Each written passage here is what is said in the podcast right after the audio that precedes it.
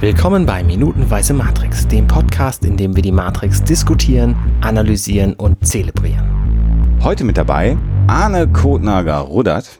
Schönen guten Morgen, hallo. Und natürlich auch wieder mit dabei aus Fürstenfeldbruck bei München zugeschaltet Bastian Schlingel-Wölfle. Ja, servus. Und der Bur da oben aus dem hohen Norden, das ist freilich der Alexander Hoaxmaster Waschgau. Servus. Servus. Und wen wir auch dabei haben und darüber freuen wir uns immer noch, weil das einfach unfassbar unterhaltsam und lehrreich mit dir ist. Tommy Krapfer ist wieder dabei. Hallöchen, Servus, so, jetzt hat Geld, so hopp, ich freue mich. Schwäbisch ist einfach ein toller Dialekt. Ich kann ihn leider nicht richtig, aber es ist unglaublich. Man muss immer da so unter so ein bisschen sprechen. Es ist ein lustiger Dialekt. Das ist toll. Ja, wenn ich da, ich bin, ich war jetzt ein, zwei Mal beruflich in letzter Zeit in Stuttgart und fragst Leute nach dem Weg und dann antworten die dir und sind total freundlich und du bist völlig fasziniert von der Sprachmelodie. Wo holt der diesen Ton her? Ja. Ja, ja das ist leider der Schimmel bei Ihnen, so in meinem Kopf gesprochen wieder raus. Das ist unglaublich, das ist großartig. Ich liebe das. Ich mag Dialekte. Sehr gerne, wirklich. Ja. Ich find's toll. Ja. Ich mag die auch. Ich habe keinen und ich kann auch keinen nachmachen. Das ist, ah.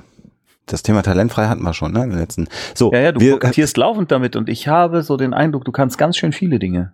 Ich kann gut reden und ich kann extrem gut kokettieren. Mach doch mal. Kernkompetenz.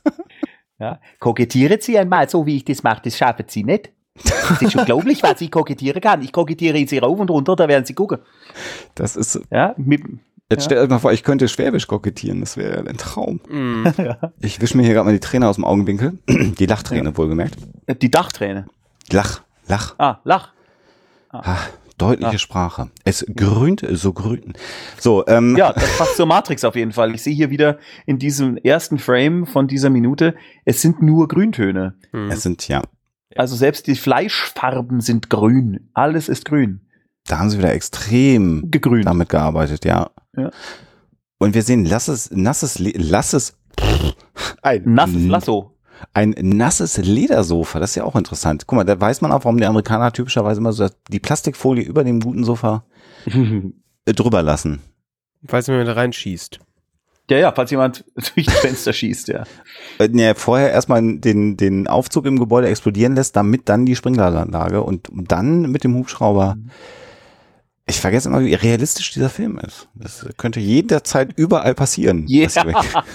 Ich muss bei diesen Ledercouchen, genau bei diesen da, die ja äh, gerne mal in diversen Bürogebäuden auch rumstehen, in Form von Stühlen, immer an diesen Jacques Tati-Film denken. Playtime, glaube ich, heißt der. Kennt jemand Jacques Tati? Ich kenne Jacques Tati, ich habe auch ein, zwei Filme gesehen, aber ich weiß gar nicht, wo du hin willst. Das ist ähm, irgendwie so eine Art Wartezimmer oder so und wenn äh, wenn die Leute sich in diesen Stuhl setzen, dann macht er halt so ein wunderschön, natürlich nachsynchronisiertes Geräusch, wenn dann die Luft rausgeht.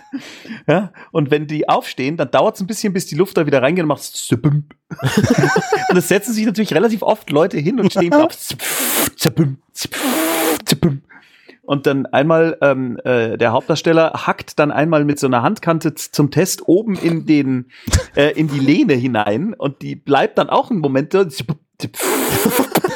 so großartig. Und ich, ich muss da ich immer dran, gerade, es ist sehr lustig. Musst immer dran denken. Hast du die Szene rausgesucht, Schlingel? Ja, natürlich habe ich die Szene Kon rausgesucht. Konser konservier mal bitte den Link, das machen wir dann für euch nicht. Hast du die gerade ge gegoogelt oder was? Ja, natürlich. Was hast du denn da für? Ah. Ernsthaft jetzt? Ja. Was hast du denn da Google-Fu-mäßig gemacht? Jacques Tati, Playtime und Stuhl, das ist, oder wie? nach Playtime Businessman auf YouTube. Ach, wie geil ist denn das? Ich kann leider nicht googeln, weil sonst geht meine bisschen Datenraten weg. aber ja, dann äh, ich weiß nicht, ob Wir ich es nachgemacht habe, aber in meinem Hirn machte es eben. Ja, ziemlich, ist ziemlich gut. ist ziemlich. Großartig. großartig. Ich dachte jetzt, du willst darauf raus, wie bei Loriot, wo er sich da bei seinem Chef, bei Papa Ante Portas hinsetzt und so tief durchsetzt. ja. Und da sieht man dann im Making oft, dass sie einfach den Stuhl hinten auch einfach aufgesägt haben, damit er möglichst Ja, diese ähm, Couch sieht nicht besonders bequem aus. Also nicht wirklich. Nee. Ich habe jetzt für eine Sekunde bei der Ledercouch gedacht, du willst auf was anderes hinaus. Ja, ich bin sehr, be sehr beruhigt, dass du Jack Tati jetzt gerade zitiert hast. Was hätte ich denn sonst sagen sollen? Auch nichts. Es gibt noch ganz andere Filmproduktionen. People, die sich sehr, sehr lieb haben. Äh, Ach so, People, die sich lieb haben. Ja, gut, mein Gott. Das ist jetzt nicht das, was wir in dieser Minute sehen. Da wird quasi irgendwie dreiviertel der Minute wird nur geballert. Das ist echt ziemlich absurd. Der Typ, der in der Mitte sitzt, nicht getroffen. Also das ist wirklich, Aber das ist zu krass. Wir dürfen einfach nicht vergessen, äh, Neo ist offensichtlich ja in der Lage, so äh, Gewehrkugeln auszuweichen. Also heißt, wird er auch schießen können. Ist der ziemlich gut im Schießen. Es ist so ein Nein. bisschen lustig, wenn er so, wenn wir so ein Close-up haben, er ist mega konzentriert und, und schießt halt darum. Und wenn wir so ein bisschen weiter weg sind, sieht man, wie er mit der, mit der Minigun einfach umrührt. Also ja, ja, es- klar. Ja, Es ist wirklich ein bisschen immer um bescheuert. Morpheus rum. Unfassbar. Präzise Also Schüsse, ist- jeder einzelne. Also ich vermute ja mal selbst, also das wird ja schon auch ein Gerät sein, das zumindest Platzpatronen abballert. Und ich meine, die Frage ist ja, ob in einigen Sequenzen tatsächlich das Mündungsfeuer digital ist und einfach nur sich ein Motor dreht, was ich fast vermuten würde. Also äh, eigentlich hat diese, diese große Ära der digital eingefügten Muscle Shots später begonnen. Es kann trotzdem sein, dass man da Elements gedreht hat und sie draufgelegt hat, aber auch das Tracking war damals noch nicht so, dass du einfach mal sagst, machen wir jetzt mal. Das ja, würde schon klar, dass das aufwendig ist. Nur was, was mir so auffällt, ist, dass wenn du ihn von vorne schießen siehst, also genau das, was äh, Basti gerade sagt, ist er extrem konzentriert und hält das Ding extrem ruhig. Und in dem Moment, wo du ihn so, ich will jetzt nicht sagen über die Schulter, aber von hinten schießen siehst, das heißt, da siehst du nicht, dass es Keanu Reeves ist, habe ich den Eindruck, dass die Waffe sich ganz anders bewegt, weil sie einen Rückschlag hat. Warte mal. Du, er ist aber auch Ich deswegen besonders ruhig, weil es einfach eine Zeitlupenaufnahme ist. ich Ne? wollte gerade sagen, es ist eine, das sind Jetzt was, kommen wir doch nicht mit Details, Arne. 100, Zeitumaufnahme. 120 Frames die Sekunde, da Also kann man müssen, schon, wir- da sieht jeder ruhig aus. wir sehen ja wirklich einzelne Schüsse, die schießen damit 3000 Frames pro Sekunde. Äh, mit, Quatsch, mit zwar 3000 ähm, Patronen pro Sekunde. pro Minute. Ja. Ey, bla bla bla. Ähm, dazu ist es wirklich, das wäre relativ langsam gewesen und auch die irgendwie die, diese schön langsam fallenden äh, Hülsen. Das ist schon. Bevor du bei den Hülsen bist, was ich ja spannend finde, wir sehen ja auch einige super Slow-Mos. Also da, dazu gehören die Hülsen, aber der äh, ähm, erste Agent, den wir dann schon sehen, ist ja auch schon in so einer super Slow-Mo. Das Interessante ist ja, dass die Kamera, die sowas dreht, also zumindest das, was ich mal gesehen habe von so super Slow-Mos-Kameras, ungefähr genauso laut sind wie die Miniguns, die solche Ja. Aufnahmen drehen, ne? weil der Motor so Ja. unfassbar schnell rotiert, äh, um so langsame Bilder zu machen. Ähm, Finde ich ganz lustig, wenn man das Geräusch von solchen super Slow-Mo-Kameras hört. Das ist schon. Ähm, Es gibt, es gibt einen Film von John Lennon. Ich habe den Namen vergessen. Ich glaube, er heißt Up. Ne, er heißt ja nicht Up. Nee, ich weiß nicht mehr, wie er heißt. Aber den hat er beim Venice Film Festival vorgeführt und das ist eine super Slow-Mo. So 1000 Bildern die Sekunde oder sowas, wie sein Penis erigiert. Und der Film dauert äh, 90 Minuten oder 60 Minuten. wie bitte? Und, ja. Genau. Und äh, äh, Das ist eine, das, das ist eine Story der Woche für Huxilla. Das ist ja der Äh, Hammer. Ja, das ist tatsächlich wahr. äh, und das war das, wo sie dieses berühmte Bad-In auch hatten in, in, Ach, was. in Venedig, ja. Und ähm, er, er hatte wohl beim Dreh durchaus äh, Erektionsschwierigkeiten. Und dann hat also Yoko Ono sich, das lädt natürlich jetzt ein zu bösartigen Witzen, ich lasse sie einfach weg, hat auch dann versucht irgendwie sich vor ihm irgendwie zu räkeln und das hat irgendwie komischerweise auch nichts gebracht. Und dann haben sie wirklich äh, so Pornomaterial reingetragen, um ihn irgendwie dazu zu kriegen und haben natürlich währenddessen ohne Ende Film verballert, weil ich meine, da rauscht natürlich durch die Kamera der Film einfach nur so durch und der Typ kriegt einfach keinen hoch. Vielleicht schauen wir uns nochmal diese Sequenz äh, ein, ein, ein wenig an. Aber diese Super Slow-Mos sind schon schön gemacht und da kommt natürlich jetzt das Wasser nochmal richtig zum Tragen. Äh, diese, diese, dieser, wie will ich das denn formulieren? Dieser Teppich von, von Wassertropfen und, und äh, Debris, äh, Trümmer in der Luft und Staub, das sieht schon auch sehr, sehr eindrucksvoll aus in diesen Sequenzen, finde ich. Das ist schon, wenn es halt nicht Bullshit wäre, dass nicht alle sofort binnen einer Sekunde tot sind, sondern noch durch die Gegend laufen und vor allem Morpheus, der einfach blöd rumsitzt, nicht getroffen wird, ähm, sieht diese Destruction schon einfach auch sehr, sehr opulent, ist das das Wort, was ich suche, aus. Also das ist einfach schön inszeniert, die ganze Nummer jetzt hier, ne? Es ist halt so total realistisch. Auch dass der, der Agent Smith wird dann ja tatsächlich getroffen. So, und man sieht ihn dann quasi sterben und in dem Moment dann auch zurück, ähm, sich in den Polizisten zurückverwandeln. Und er hat so ein Einschussloch auf der Brust. Hm. So, das ist genau das, was diese Waffen machen. Die machen so ein Einschussloch und dann ist der Rest des Körpers auf jeden Fall immer noch ganz. Der Film heißt Self-Portrait. Von, genau. Ah. So. Danke. So, weiter. Ich bin beruhigt, dass dich das auch nicht gerade nicht losgelassen Nee, das ging einfach gar nicht. Ja. So. Der äh, Hugo Weaving hat einen ganz großen Vorteil mit seiner Sonnenbrille. Eines der schwierigsten Dinge gerade bei Slomos ist, im Moment des Abdrückens nicht zu zwinkern, wenn Oh es so ja. laut ist. Es ist Oh ja. so schwer, nicht zu blinzeln. Clint Eastwood ist da ein Meister drin. Und der hat den, das große Glück, das große Glück, dass er eine Sonnenbrille trägt. Du hast im Vorgespräch nochmal, weil wir so ein bisschen über die äh, wohlmeinend zu wissen, was Waffen alles äh, verursachen können, Ästhetik von Waffen, Mhm. so will ich das mal formulieren, gesprochen. Da hast du äh, schon mal Clint Eastwood einmal in den Raum geworfen, bevor wir auf Aufnahme gedrückt haben. Äh, vielleicht willst du das nochmal erzählen, weil die Dollar-Trilogie, wenn äh, ich jetzt die Gelegenheit habe, mit jemandem über die Dollar-Trilogie zu reden, dann wird diese Folge auch wieder drei Stunden lang, weil das für mich eine der großartigsten Wahnsinn. Filmtrilogien äh, Absolut. ist. Großartig, großartig. Und ich, ich kann mir seit, spätestens seit diesem Film und übrigens auch seit Terence Hill als Trinity in die linke und die rechte Hand des Teufels, Der war auch gar nicht ist das einfach unfassbar. Ich kann mich der, da der, der Anziehungskraft äh, der, der, des Waffeneinsatzes und wie es und mit welcher Coolness und mit welcher heroisierten äh, Stilistik das da dargebracht wird, tatsächlich nicht entziehen. Witzigerweise kann ich mich wunderbar entziehen bei Quentin Tarantino. Äh, da finde ich es einfach nur blöd. Und ich weiß auch nicht warum, aber es ist einfach so. Ich finde es einfach blöd. Da finde ich es sogar teilweise ekelhaft, weil ich äh, äh, als die ähm, als die die Bride bei Kill Bill 2 mit ihrer Tochter irgendwie einen Samurai-Film anschaut und alles blutet und sie lachen dann so. Wisst ihr das noch? Mhm. Das fand Den, ich hab- ich so habe nie Kill Bill gesehen. furchtbar. Oh Gott, fand ich furchtbar. Also wenn das so überstilisiert ist, dass es einfach nur noch diesen, es hat dann für mich diesen Effekt wie, geil, oder? Das ist geil, oder? Äh, geil. Jetzt pass auf, äh, geil. Und wenn das kommt, dann fühle ich mich selber so dumm und manipuliert, dass ich es dann nicht mehr cool finde. Ich fand Komisch. äh, Hateful Eight ähm, habe ich, äh, hast du auch gesehen, Tommy, oder? Nee, den habe ich nicht gesehen. Ich bin, Weil das, das, sind das die meistens grad, brutal auch. ja, das hätte ich ja ganz interessant gefallen, weil der fängt ja, der fängt ja an wie ein Leone-Film und zwar natürlich völlig beabsichtigt äh, Ja. ähm, und, und ist, ist, ist erstmal ganz, ganz lange ein Leone-Film und dann wird's ein Kammerspiel und Mhm. dann sterben sie alle natürlich wieder furchtbar grausam. Natürlich. Und der hat mich, der hat mich, also ich bin nicht so ein riesen Tarantino-Fan. Ich habe Mhm. Kill Bill, weil ich immer höre, dass der so brutal ist, bis heute nicht geguckt. Ich habe das schon mal erwähnt, dass ich da Äh. eher Weichei bin. Ja. Ja, ich weiß. ich habe bei ähm, vielen Sachen nicht hingeschaut. Ich mag das nicht so gerne sehen. Und Hateful Eight, der hat mich aber dadurch gekriegt, da, und, und ich konnte den hier in, in Hamburg, es gab ja acht Kinos, wo der im, im 70 Millimeter Original auch lief und Hamburg war hier ein Kino, was ihn auch so gezeigt hat. Das war schon auch sehr, sehr, sehr, sehr cool. Einfach so ein großes Film, auch so ein Ja, großes Bildformat.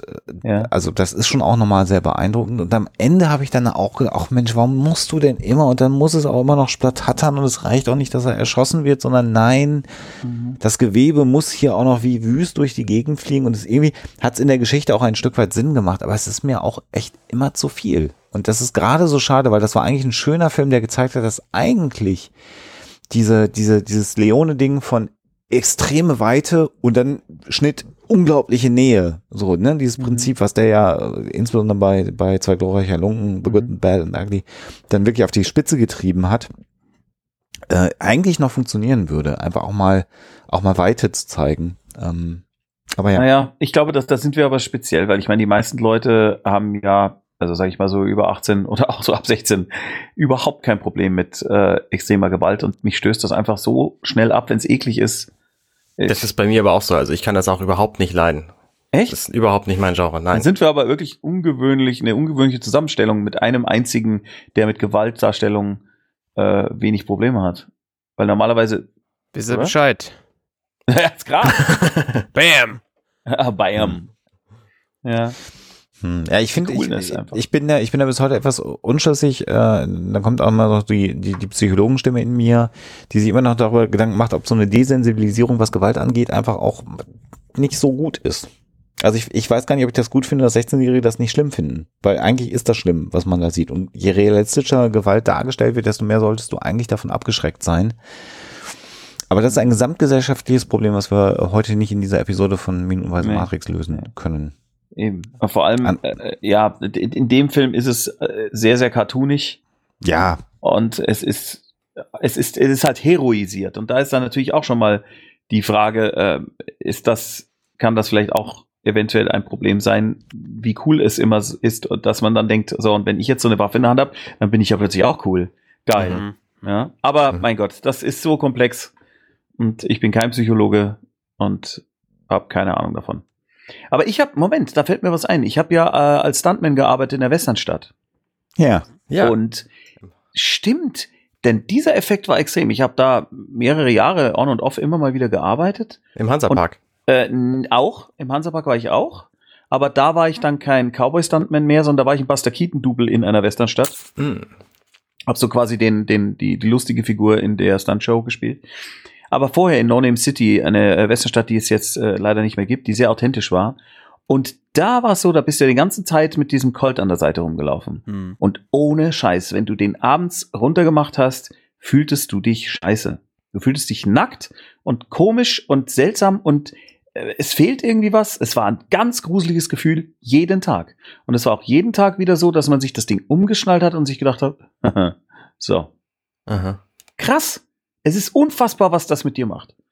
Unglaublich. Es- auch es- der Schritt, du gehst ganz anders, du, du, du, du hast dieses Ding da an der Seite und dann haben wir natürlich auch immer sehr viel Schnellziehen geübt und ich konnte also eine, eine Tasse vor mir ausgestreckt auf die Handfläche, also auf den Handrücken legen und dann so schnell ziehen, dass die, der Lauf der Pistole die Tasse in runterfallen erwischt hat. Krass. Ja, und äh, das, das ist halt, du fühlst dich dann wirklich cool damit. Es ist einfach so.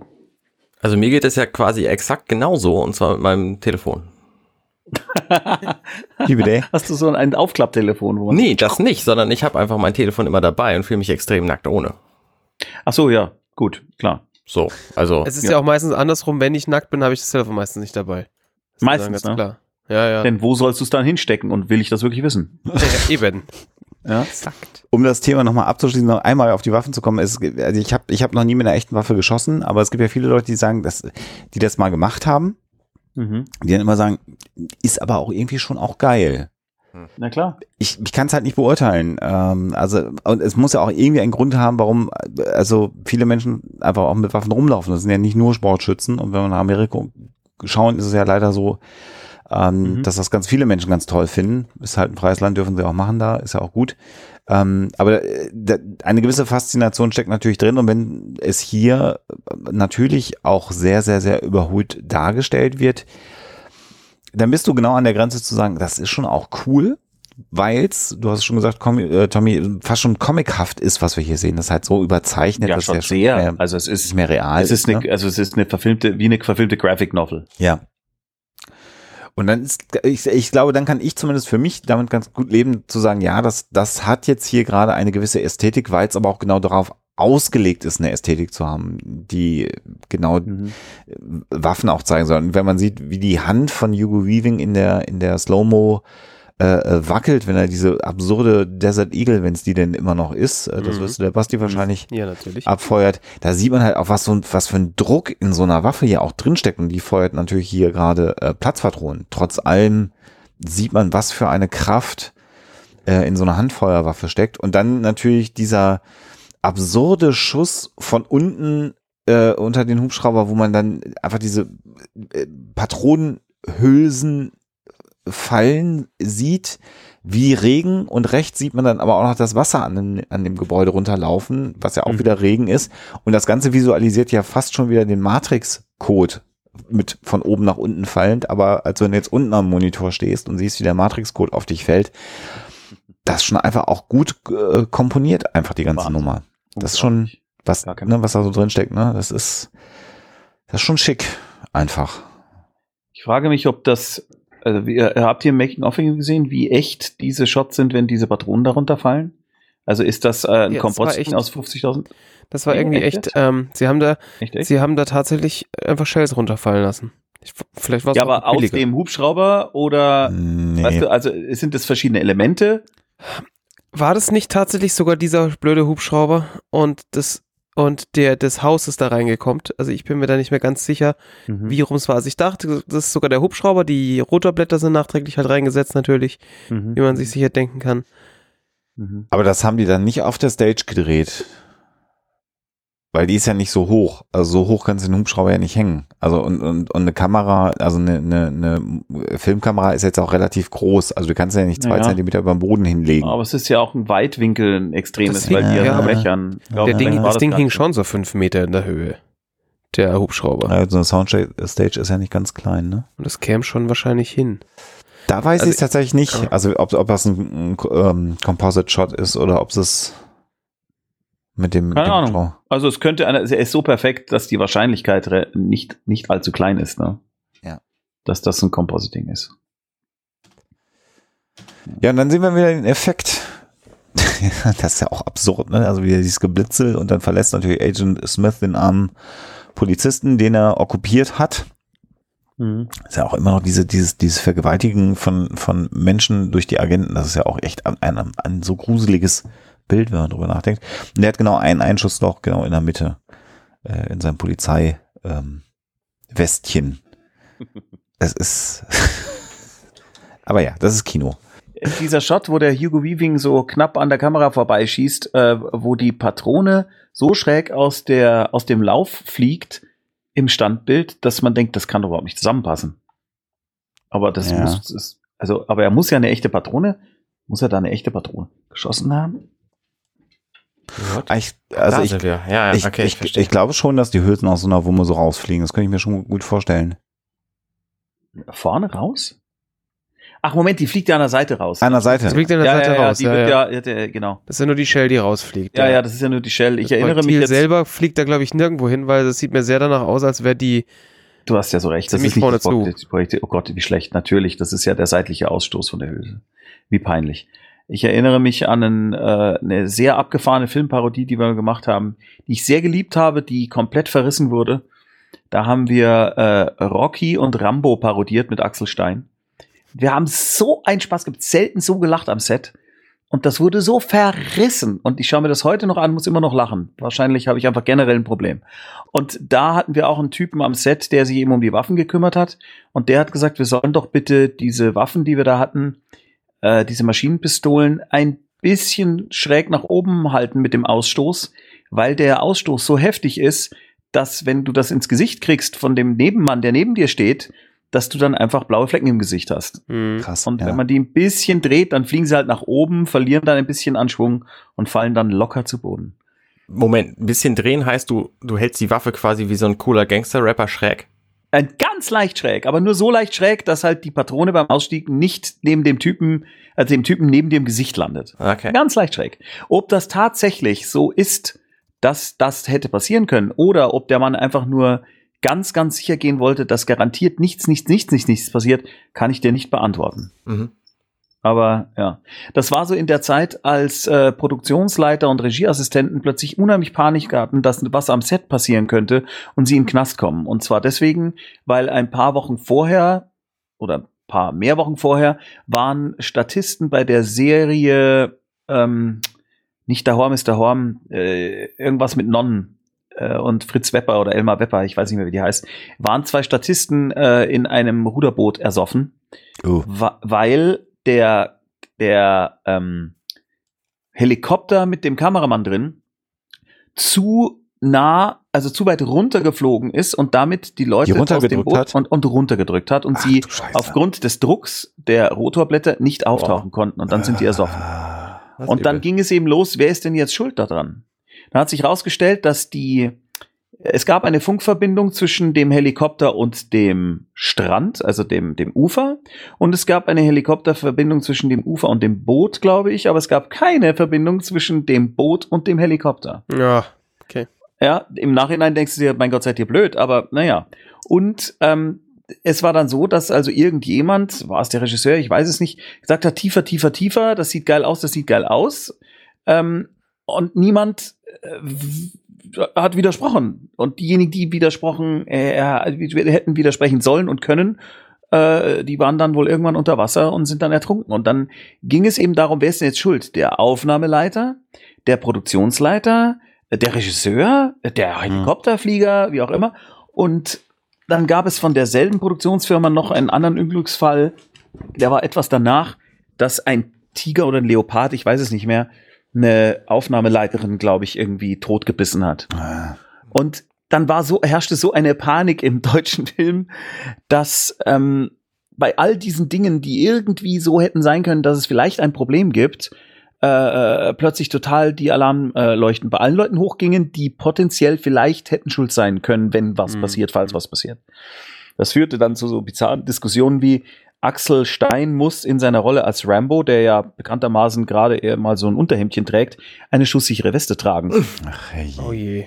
wo dann irgendwie, wo ich dann gesagt habe, aber Leute, äh, das geht nicht. Das, der kann, der kann keine schusssichere Weste tragen. Und äh, entschuldigt mal, wie drehen die denn die ganzen Tatorte, wo die Leute im Unterhemd rumlaufen? Und dann kam immer äh, der berühmte gerade in äh, Münchner Filmszene ganz wichtige Satz: Ja, ihr wisst's aber schon, ist ganz wichtig, ihr wisst's aber schon, dass wir dafür in den Knast kommen. Ne? Und dann, äh, ja, im Endeffekt habe ich das einfach dann ignoriert, weil das war mit, zu, mit Platzpatronen schießen und die Leute sind irgendwie gefühlte 50 Meter weg, dann kriegt er keine, äh, keinen schusssichere Weste an und ich habe dann gesagt, egal was das für ein Zettel ist, ich unterschreibe euch, ich bin schuld, wenn der erschossen wird.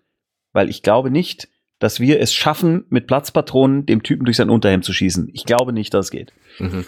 Ja. Aber das, so viel irgendwie dazu, zu dieser ganzen Gaudi. Und das war lange nachdem The Crow erschossen wurde. Ja, ja, genau, da habe ich jetzt auch gerade daran gedacht, Ja, an klar. äh, Brandon Lee. Äh, was war denn das? Das war aber auch eine Platzpatrone, wo sich dann ein, ein Reststück der Platzpatrone im Lauf, War das so? ja, ich, ich, das war noch Gibt's da nicht nicht eine mal, Godzilla-Folge zu? Müsste ich mal machen eigentlich. Das ist eigentlich eine schöne Geschichte, weil das ist deutlich komplizierter, das? das? ganz, ja. Das? Also das war Ja. nicht, dass die, dass die aus Versehen geladen war, sondern Ach, so war das. da, da war was im Lauf drin, was Mhm. natürlich nicht hätte drin sein dürfen und die, das Zünden der Platzpatrone hat dann gereicht, das rauszuschießen und hat ihn so unglücklich getroffen, dass ja, wenn ich das richtig noch auf dem Schirm habe, aber das bitte äh, demnächst bei Huxilla nachhören, das ist übrigens tatsächlich eine schöne Folge, ähm, dann tatsächlich, glaube ich, seine Aorta getroffen worden ist und wenn die erstmal Ah. putt ist, dann hast du einfach Ja. wenig äh, Also ich, ich weiß, dass das tatsächlich eine Gefahr ist. Wir mussten bei unseren Stuntshows immer danach und auch zur Sicherheit mal davor den Revolver sauber machen im Lauf. Mhm. Denn obwohl das äh, Waffen waren, die wirklich nur für Platzpatronen auch gedacht sind, wo also der die, wo der, der Lauf ein bisschen offen ist, sodass ein Feuerstrahl rauskommt, aber kein Projektil durch könnte und wo auch die Trommel so bearbeitet ist, dass da gar keine ganze Patrone reinpassen würde. Trotzdem war es so, wir mussten die immer sauber machen. Und wenn du das mal vergessen hast, dann war es definitiv so, dass mehrfach, gerade wenn man eine Show zweimal am Tag, zwei Jahre lang spielt, mehrfach Leute Steinchen plötzlich im Gesicht hatten. Und zwar nicht im Gesicht, weil sie was gespürt haben, sondern wirklich im Gesicht meinend in der Haut steckend. Mhm. Uh. Und zwar über, über zehn Meter. Mhm. Ja, also ein Kollege von mir, der Robert Böhnlein, der hatte, weil wir da so eine Duellszene immer jeden Samstag gespielt hatten, der hatte tatsächlich mal Schwarzpulver in seiner Backe für mehrere Jahre, bis das langsam rausgeeitert ist, äh, weil ich halt gut gezielt habe mit einer Platzpatrone. Aha. Ja, also das heißt, da muss man schon immer, immer drauf achten, auch Platzpatronen für solche Sachen sauber machen. Unbedingt und zwar ganz, ganz, ganz penibel. Insofern könnte das durchaus sein, wenn da irgendwas drin war, das dann die Aorta trifft. Warum nicht? Sehr, sehr traurige Geschichte. Sehr traurige Geschichte. So gut runtergezogen. So. Wie kommen wir Bis denn aus nächsten der. Nummer jetzt wieder raus? Nee, Äh, äh, äh, Ja, jemand, so. der nicht runtergezogen ist, sondern jetzt wieder nach oben kommt. Ah, Oh, Überleitungsgott. nicht schlecht. Ist nämlich Morpheus. Ach, stimmt. Da, so weit würde ich gar nicht, noch gar nicht gehen, sondern ich würde einfach direkt zu diesem sehr lustigen Moment gehen, wo, ähm, wo Agent Smith sich in diesen anderen Menschen reinmorpht. Also rausmorft. Nee, reinmorpht. Er ist ja in den, der draußen steht. Ah, also ich war, ich war noch bei dem, bei dem, ja, da ganz kurz davor siehst du ein paar Sekunden lang, Ja, aber da kommt er ja noch nicht hoch. na, aber er sitzt im Regen, schön komponiert. Das stimmt, ja. Und ich, da finde ich erstaunlich an diesem Shot, dass die Wand hinter ihm so wahnsinnig unberührt ist. Da ist alles kaputt, außer hinten. Ja, Ja, Also das sind schon so zwei, drei rechts schon so.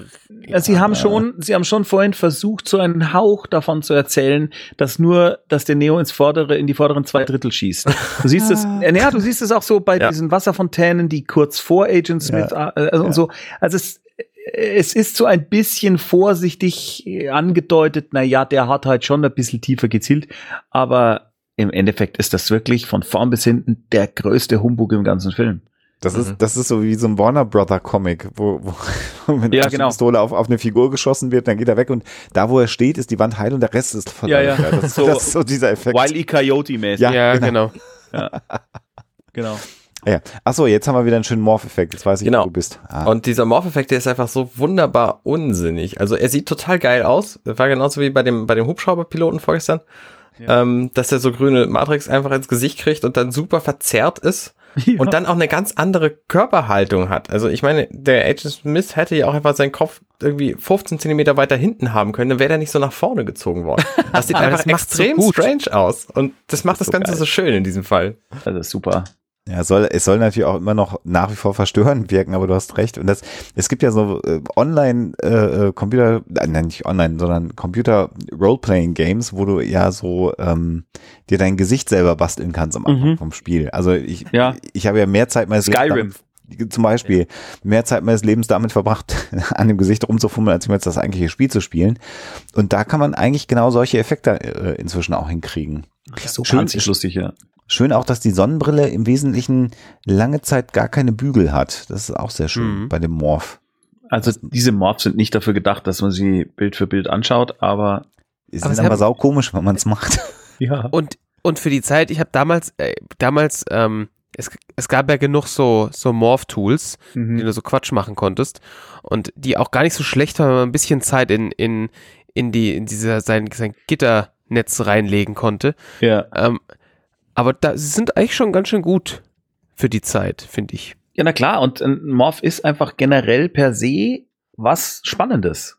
Ja, ja. Also siehst ja heute bei den ganzen Apps und so weiter, es ist immer wieder lustig, wenn du, wenn du Figuren ineinander morphst oder so. Oder es ist immer, es ist einfach das, der Uncanny Valley-Effekt auf, humor, auf humorvolle Art.